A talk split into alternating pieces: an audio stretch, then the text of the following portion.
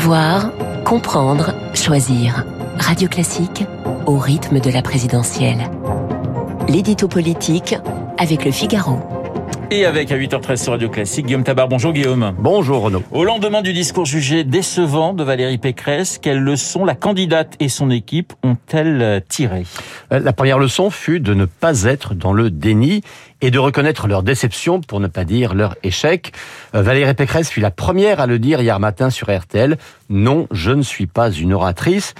Alors on peut dire qu'elle le savait, que tout le monde le savait, et qu'il fut à tout le moins imprudent de miser à ce point euh, sur un exercice reposant avant tout sur l'art oratoire.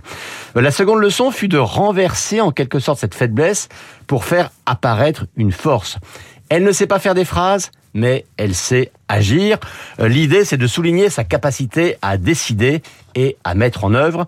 Regardez Angela Merkel, a ainsi expliqué Bruno Retailleau, c'était ennuyeux à mourir, mais ce fut une grande chancelière.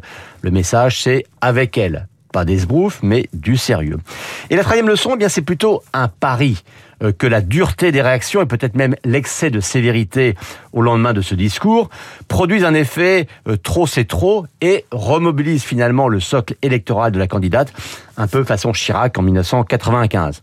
Bon, malgré ça, hein, ce meeting était fait pour produire un électrochoc sur sa campagne, à tout le moins, ce ne fut pas le cas et les équipes Pécresse redoutent maintenant les sondages des jours à venir. Alors, il y a un autre sujet de, de polémique, le fait qu'elle ait utilisé l'expression de grand remplacement. A-t-elle repris la, la sémantique de l'extrême droite? Écoutez, franchement, je trouve qu'il y a un caractère assez hallucinant à cette polémique.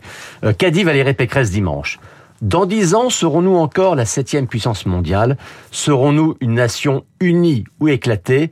Face à des questions vitales Pas de fatalité ni du grand déclassement, ni du grand remplacement. Alors, ces deux expressions, c'est vrai, sont utilisées euh, l'une par Marine Le Pen, l'autre par Éric Zemmour, mais précisément, ce qu'elle dit, c'est qu'elle refuse ces deux logiques.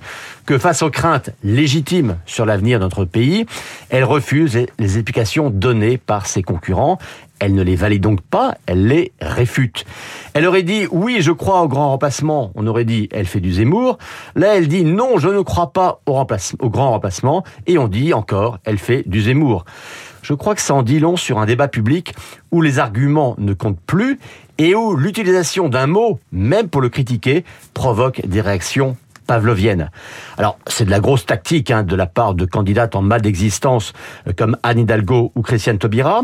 Euh, c'est plus surprenant que cela vienne de personnalités internes à LR, euh, comme Xavier Bertrand ou Jean-François Copé, qui donnent ainsi le sentiment d'instruire le procès d'intention fait à leur candidate. L'édito politique signé Guillaume Tabar.